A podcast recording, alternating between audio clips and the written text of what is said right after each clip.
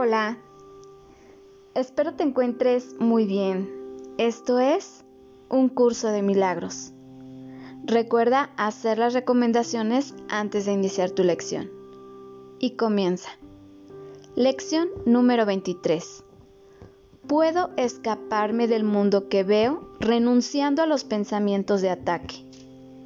La idea de hoy describe la única manera de poder escapar del miedo que jamás tendrá éxito. Nada más puede lograrlo, nada más tiene sentido. Pero esta manera de escapar no puede fallar. Cada pensamiento que albergas da lugar a algún segmento del mundo que ves. Es con tus pensamientos, pues con los que tenemos que trabajar, si es que tu percepción del mundo ha de cambiar.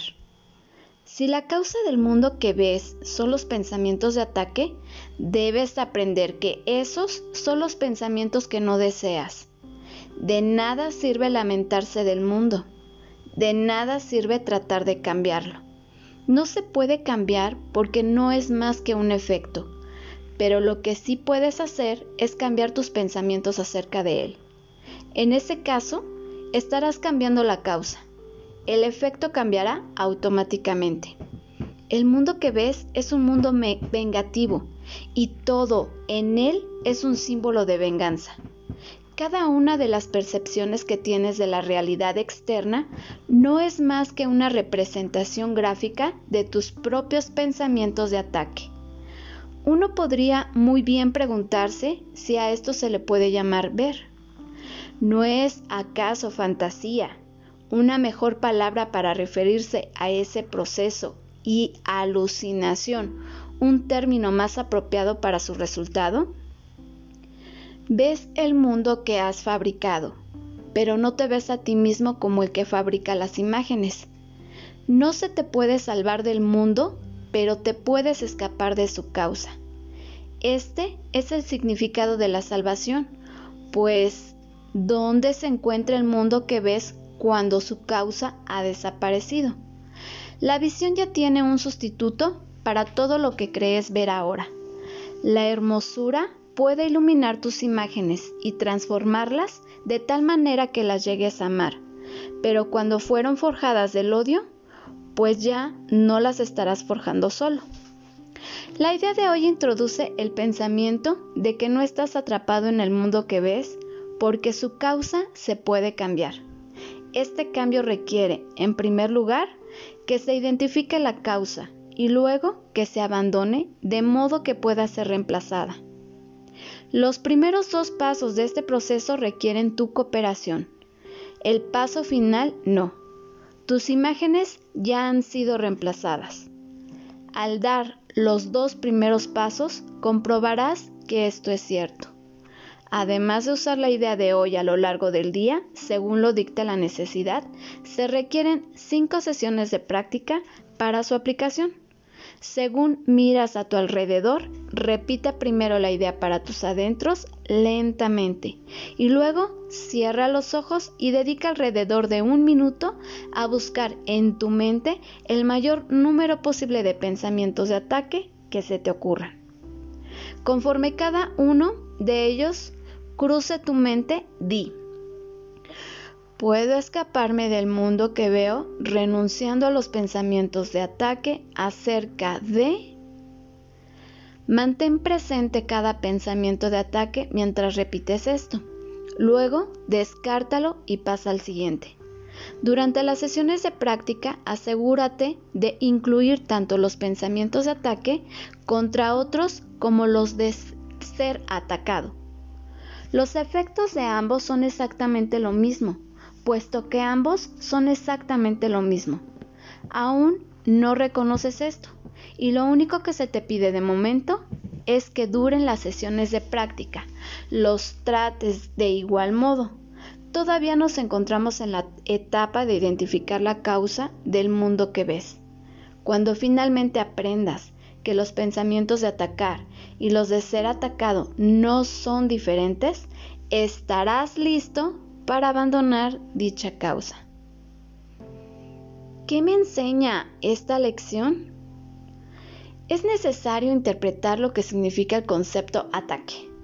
Para el ego, su principal objetivo, lo que estimula su naturaleza es la conquista de la individualidad y para ello fabrica la creencia de la realidad del mundo material. Individualidad es opuesto de unicidad.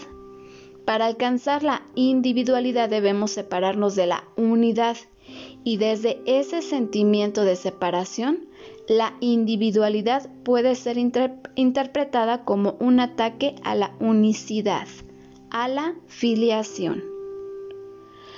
Siguiendo esta misma idea, el mundo material es lo opuesto al mundo espiritual.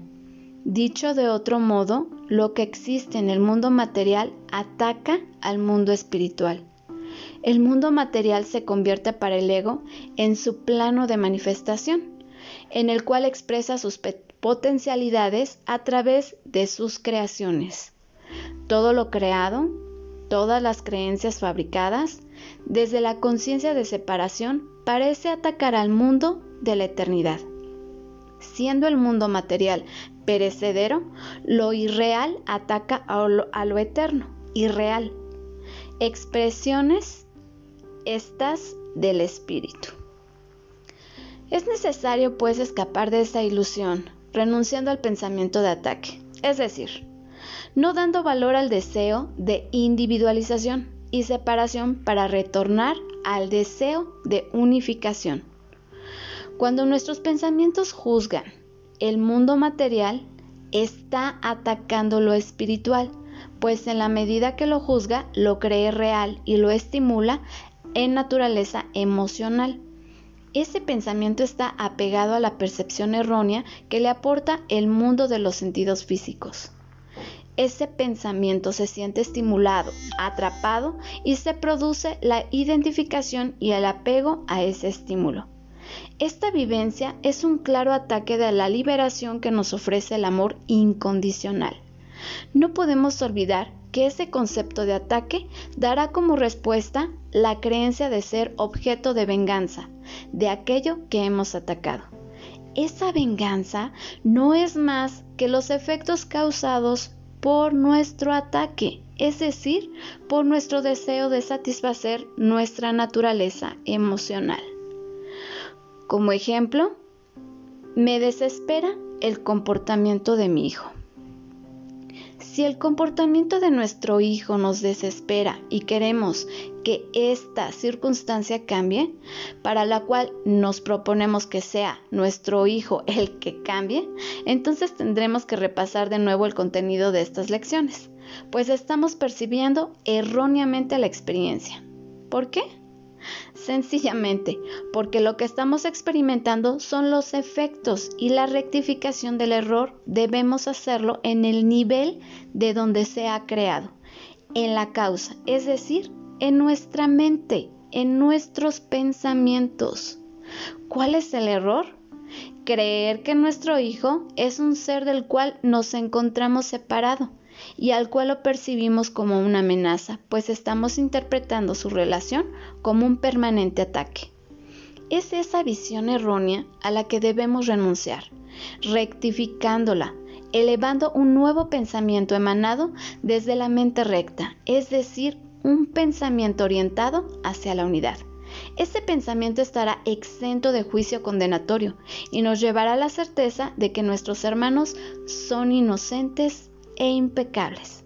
En verdad, lo que estamos haciendo es compartir la voz que nos inspira el Espíritu Santo, convirtiéndonos en instrumentos conscientes al servicio de nuestra divinidad. Renunciando al, al, ataque, estamos renunciando igualmente al odio, al espíritu vengativo y al miedo. La verdadera causa que nos lleva a percibir este mundo desde el temor desde el egoísmo, desde la necesidad y la escasez, desde el dolor y el sufrimiento. Eliminada la causa, la percepción errónea dará paso a la percepción verdadera, lo que significa que el comportamiento de nuestro hijo dejará de ser para nosotros un motivo de desesperación. Como reflexión, no se te puede salvar del mundo, pero te puedes escapar de su causa. ¿Cómo? Bendiciones.